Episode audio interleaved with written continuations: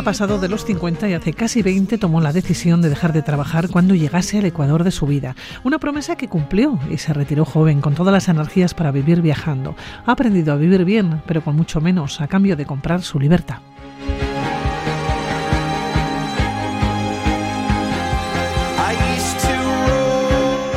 Colombia, de allá a Chile, recorrió Sudamérica con calma, aprendió a bailar salsa, a cocinar arepas, subió y bajó montañas, todo ello en el continente americano, volvió a su tierra natal, pero pronto voló al sudeste asiático y tras más de año y medio regresó de nuevo para volver a marchar a México.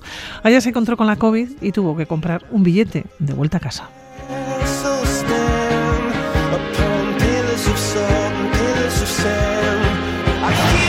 El resultado, una mochila llena, llena, cargadita de vivencias, un libro en el que nos las cuenta y cuyo título ya indica lo que nos vamos a encontrar, sin billete de vuelta, una pequeña camper para seguir viajando y una bici cicloturista, una historia que van a poder escuchar en las jornadas y a ti de los grandes viajes.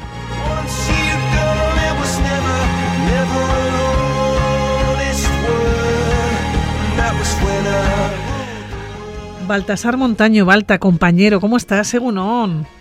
Uno, muy buenas, ¿qué tal? Bien, muy bien. Bueno, seguramente que tú mejor, que estás viajando ahora mismo. Pero, eh, Balta, una decisión importante. Trabajar intensamente para poder jubilarse a los 45 o no trabajar y seguir viviendo. Eh, tú decías, eh, se puede vivir bien, con mucho menos, a cambio de comprar nuestra libertad. Qué difícil. ¿O qué fácil? Bueno, no, es, un poquitín difícil y además suena muy grandilocuente lo de comprar la libertad. Yo creo que es una licencia que, que, me tomé para ponerla en el libro pidiendo perdón por ello. Pero sí que es verdad que, que cuando, cuando te formas, eh, en el caso nuestro nos hemos formado como periodistas y empiezas a desarrollar tu, tu profesión, te vas colocando bien, te especializas en economía, empiezas a ganar buen dinerito y te gusta tanto viajar que viajas siempre con billete de vuelta y muy bien, ¿no? Cuatro semanas, cinco semanas, tres semanas, vas viajando cada año y te vas dando cuenta que, es una especie de droga que, tú quieres eh, seguir consumiendo, pero a, grandes niveles, ¿no? Y, dices, bueno, ¿cómo puedo hacer esto? Digo, pues, pues eso, intentar ahorrar bien, bastante, e invertir en algo tan sencillo como una buena vivienda en el centro de Madrid, que en mi caso ha sido la ciudad en la que he desarrollado mi, mi labor profesional y hacerlo con unos años de antelación para poder planificarlo. Y así fue saliendo, así fue saliendo y me lo empecé a creer, porque al principio era una tontería, pero luego me lo empecé a creer y bueno, pues a lo mejor a los cuarenta y pico puedo dejar de trabajar. Una persona que no tiene herencias, somos siete hermanos, no tengo no, tengo ingresos externos de ningún tipo, más allá de mis ahorros y, la, la inversión que hice y con eso y adaptándote después obviamente a vivir con muchísimo, muchísimo menos de lo que una vida de consumo normal, urbanita, nos hace, ¿no? Entonces, eh, esa fue la planificación al final salió casi, casi bien, ¿no? Yo creo. Te está saliendo estupendamente. Fíjate, hay una frase, varias frases que me gustan mucho también, que dices, en los no más de 12 kilos que cuelgan de tu espalda se condensa la peregrina esencia de tu proyecto, porque tu mochila y tu viaje valen tanto por lo que llevas como por aquello de lo que eres capaz de desprenderte. Claro, porque yo nunca he sido un gran consumista, pero hombre, tienes una dinámica de vida, pues estás comprando cosas y estás viajando cuando viajas cuatro semanas fuera de tu país, que es lo que hacía yo cuando trabajaba, pues llevas muchas cosas y casi todas pueden ser útiles, pero otras muchas no. Cuando te dedicas a viajar de forma permanente y te tiras un año viajando por América Latina y luego un año y medio con dos intervalos, bueno, con dos cambios eh, en el sudeste asiático y tal, te das cuenta que para qué vas a cargar con 18 kilos a tu espalda y con 12 o 13 eh, puedes, puedes hacerlo. Entonces, yo no estoy obsesionado en esos 12 kilos, pero sí que es verdad que siempre aprendo a, a prescindir de muchas cosas que no las necesito y para eso están las lavanderías, y cuando necesitas comprar algo lo vas comprando y cuando tienes que desprenderte, yo me leo un libro físico y ese libro cuando me lo termino de leer lo regalo en cualquier hostel a, una persona que pueda estar interesada. Ese libro ya no pesa dentro de mi mochila porque ya me lo he leído. Cosas así las vas las vas manejando y, es una forma de un ejercicio de pequeña libertad que se condensa en tu espalda, ¿no? En tu en tu mochila, ¿no? Oye, Balta, mm, ¿costó frenar y darte el respiro. Quizás al principio no, pero claro, tienes que cerrar la puerta, coger un billete, no va, no va a haber vuelta en principio, lo haces con 45 años, creo. Decides cruzar el mundo y no sabes si vas a volver. ¿O cuándo? Sí, sí, a ver, volver sabes que vas a volver porque bueno, tiene uno una situación económica más o menos holgada. Cuando deja de trabajar lo ha planeado y sabes que en el momento en que te canses o en que te apetezca volver a tu país lo vas a hacer y lo vas a seguir viajando. Lo que sí dio bastante vértigo fueron los meses previos a desmantelar todo, en mi caso en Madrid.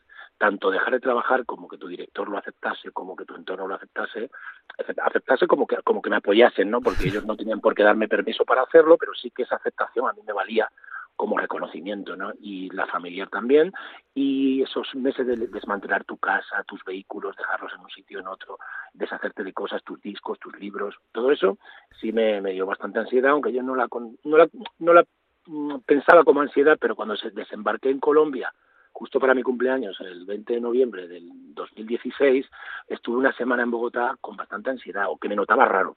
Y ya poco a poco me fui normalizando y sí, sí, mm, costó, ¿eh? pese a que estaba todo planeado, costó y es un coste personal, pero que luego se va, se va suavizando, se va suavizando y luego ya te vas dando cuenta que puedes volver cuando quieras. Y yo tardé un año en volver, y pero volví, volví. Volviste después de haberte recorrido Sudamérica con calma. Es curioso, eh, me hace gracia, ¿no? Eh, aprendiste a bailar salsa y a cocinar arepas.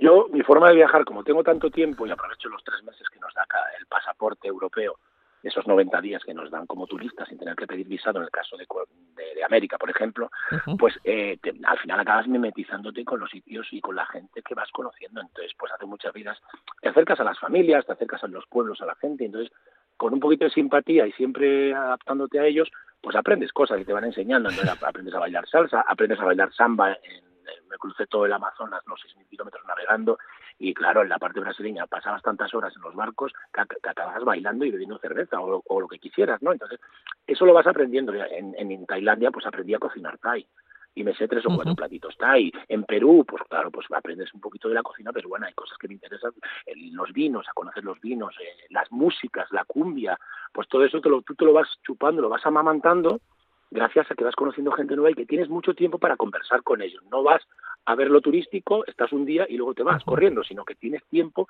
para perder ese tiempo. ¿Cómo se vive sin el reloj? ¿O sin el despertador?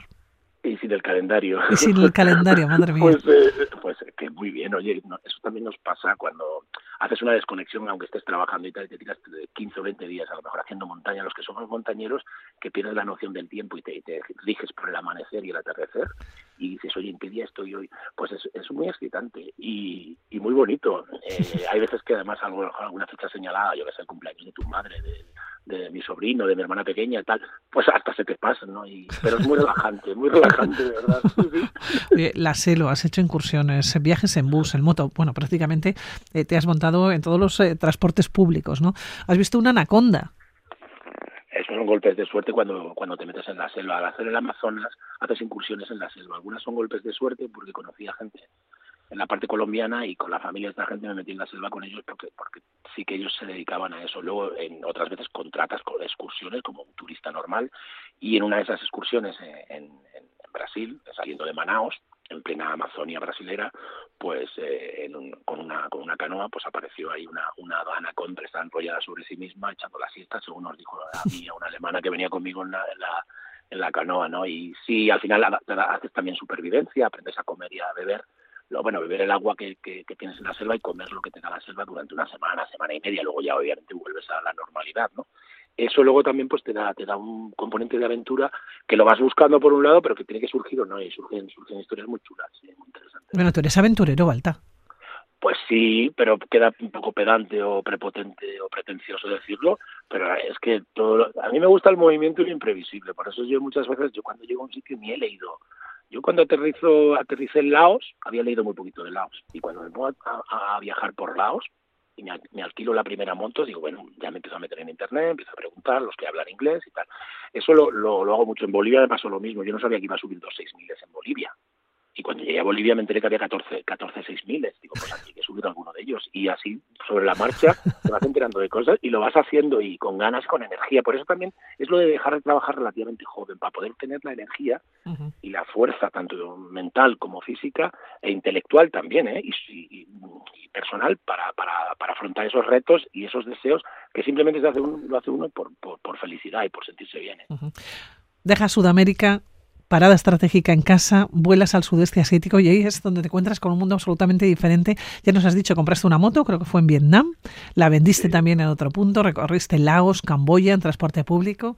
Bueno, es, nos decías, Laos no conocía prácticamente de nada.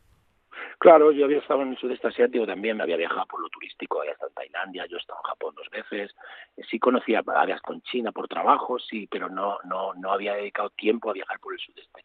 y entonces empiezas a, entré por, por, por, Tailandia, pero me tenía muchas ganas de conocer Myanmar, la antigua Birmania, que ahora está sometida a una terrible dictadura. Eh, eso fue alucinante, ¿sabes? desembarcar en un país tan poco, tan poco turístico como Myanmar, ¿no?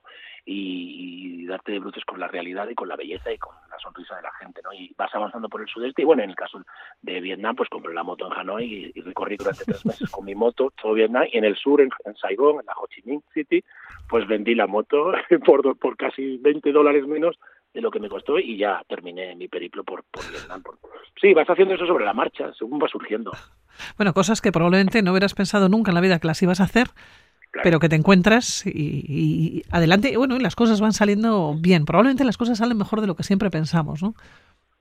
Sí, sí, sí, sí. Luego, luego hay cosas que te pueden salir mal, ¿no? Yo, por ejemplo, luego, pues cuando salté a México, en México fue un país maravilloso que ya conocía, ya había estado varias veces en México, pero al, viajar en total casi un año por México, en entrar, en diferentes entradas y salidas, pues también te vas dando cuenta de la situación que vive un país tan, tan necesario y tan terrible y tan contradictorio como México. Entonces ahí también hay cosas que te pueden salir mal y sobre todo en el tema de, de, la seguridad, pero bueno, pero al final pues no, no pasa nada grave y sigues avanzando. Pero bueno, hay muchas cosas que además las vas compartiendo con gente en los hostels, en los hoteles, sobre todo en los hostels, donde hay mucha convivencia de viajeros y viajeras mucho, mucha gente joven, mucho más joven que yo, y, que te van contando historias y tú a ellos también les cuentas historias, ¿sabes? Y entonces, ah, pues yo me compré una moto en Vietnam, ah, sí, ¿cómo lo hiciste? Ah, pues esto, y así poco a poco te van surgiendo ideas que te las da otra gente o que se te ocurren a ti. Balta, es que tienes para muchos libros. Hemos hablado de uno, ese billete de vuelta, pero es que tienes para muchos libros, muchas historias, historias de hostel, historias del personal que te has ido encontrando, tienes muchas.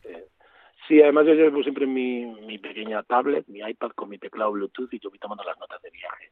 Gracias a eso he podido escribir el, el, el, libro, Sin billete de vuelta, ¿no? que lo edita Círculo de Tiza. Eh, lo que ocurre es que yo tengo un material, creo, para escribir algún libro, por ejemplo, sobre México, tengo material de sobra para escribir un libro, sería alucinante. Pero es que yo quiero tomarme ahora unos añitos para volver a mi normalidad de no hacer nada, porque esta vida, esta vida de no trabajar es de una ausencia de responsabilidad más que más allá de las vitales, entonces, escribir un libro es trabajar durante año y medio mínimo y lo quiero hacer bien. entonces, gracias al COVID, me obligué a trabajar y por eso escribí el libro. Si no hubiera habido un COVID y no, a mí no me hubieran retenido, el, planeta no me hubiera retenido en mi país, que hice bien en venir a refugiarme a España, eh, yo no hubiera escrito el libro. Estabas en México, ¿verdad? Cuando te encontraste con la COVID. Claro, ya en abril era insostenible porque además yo me quedaba de ilegal en México ya ya más de seis meses, allí te vale por seis meses el, pasaporte y me tuve que me tuve que venir y hice bien, me vine el último vuelo, me lo dijo la embajada, oye, te recomendamos que te vengas que quieras o no la sanidad pública pues te va te va a ayudar en el caso de ocurra y al final cogí un vuelo el, último el 14 de abril de, de, 2020 y aparecí por España. Y menos mal y por eso escribí el libro. Ahora pues en un futuro claro que voy a escribir más cosas. Aparte yo escribo mi blog porque yo necesito escribir. Lo que más hecho de menos de mi trabajo es escribir.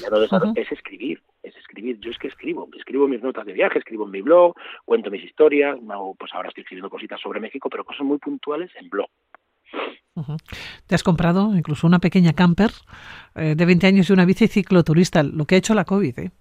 Claro, es que tenía que entretenerme y yo decía, bueno, pues empezaron a, os acordáis de las zonas que si primero había fase A, fase no sé qué, ya no me acuerdo bien, pues eh, me compré una camper y me dediqué a viajar primero por Extremadura, que es mi tierra, después cuando abrieron me pasé a Portugal y luego por España y me compré la bicicleta y para entretenerme viajaba, viajaba así. Y aquí la sigo teniendo, de hecho ahora estoy por Portugal con la, con la camper para, para aprovechar unos en unas semanas pues ya vuelo para Malasia, me vuelo para Malasia, Indonesia y Filipinas, que lo dejé pendiente cuando terminé. Bueno, pero antes, pues, antes pasas por Madrid porque estamos pasando muy de puntillas, ¿no? Sobre tu historia, claro, es que son muchas historias, ¿no? Las que nos puedes contar. Eso sí, lo decía yo al comienzo, es una historia que van a poder escuchar, ¿eh? van a poder presenciar en las jornadas y a ti de los grandes viajes. En eh, Madrid eh, se van a poder encontrar contigo y que, bueno, y que van a poder preguntar, ¿no? Lo que, lo que quieren aquellas personas que tengan la, la, suerte de poder participar. Como digo, son muchas las historias que nos puedes contar, incluso hasta, igual hasta bailar salsa, ¿ok? bueno, yo siempre estoy abierto a todo, pero bueno, el caso es que cuando me llamaron los organizadores, que estoy muy agradecido, pues dije, bueno, pues oye, pero no es que te vas, me, digo, es que me quiero ir ya de viaje y tal, y, al final dije, no, sí, sí, sí, sí, me apetece, me apetece estar allí, así que yo el día 22 de, abril voy a estar con todo con todos mis compañeros de viaje no los conozco los estoy conociendo ahora por las redes sociales y nos vamos a dar cita todos allí para contar cada uno nuestra nuestra historia nuestras aventuras y, y muy interesante y claro y claro claro que me voy a esperar. Luego ya en mayo ya me pongo en marcha de nuevo Balta, el mayo, a Malasia. Sin billete de vuelta también. Claro, claro, sí, sí, porque una vez que te, ya desde Malasia pues cruzas a Indonesia y luego ya Filipinas y, y luego de ahí tengo que ver si, si me voy para Taiwán, pero ya lo voy decidiendo sobre la marcha, porque son países que yo no conozco todavía y, les dedico todo el tiempo que, que, me vaya pidiendo el cuerpo y el interés que el país despierte en ¿no? Digo, pues eh, zonas con muchas islas, con muchísimas aventuras también, la selva, la selva tropical del monzón, la zona obviamente monzónica del, del, sudeste asiático, sí, sí, seguiremos avanzando por ahí ahora, sí, sí. Bueno, pues comenzábamos eh, con una canción Coldplay, Viva la vida, que eh, pensaba que te iba a ir como anillo al dedo y así ha sido. ¿no? Viva la vida, a seguir disfrutando de la vida, a seguir viajando, a seguir viviendo aventuras y, a seguir viajando, no sé, billete de vuelta. Eh, Montaño, que ha sido un placer de verdad estar estos minutos contigo, que te vaya todo muy bien. Pues muchas gracias, un abrazo grande para todos. Un abrazo, cuídate. Gracias, gracias, chao.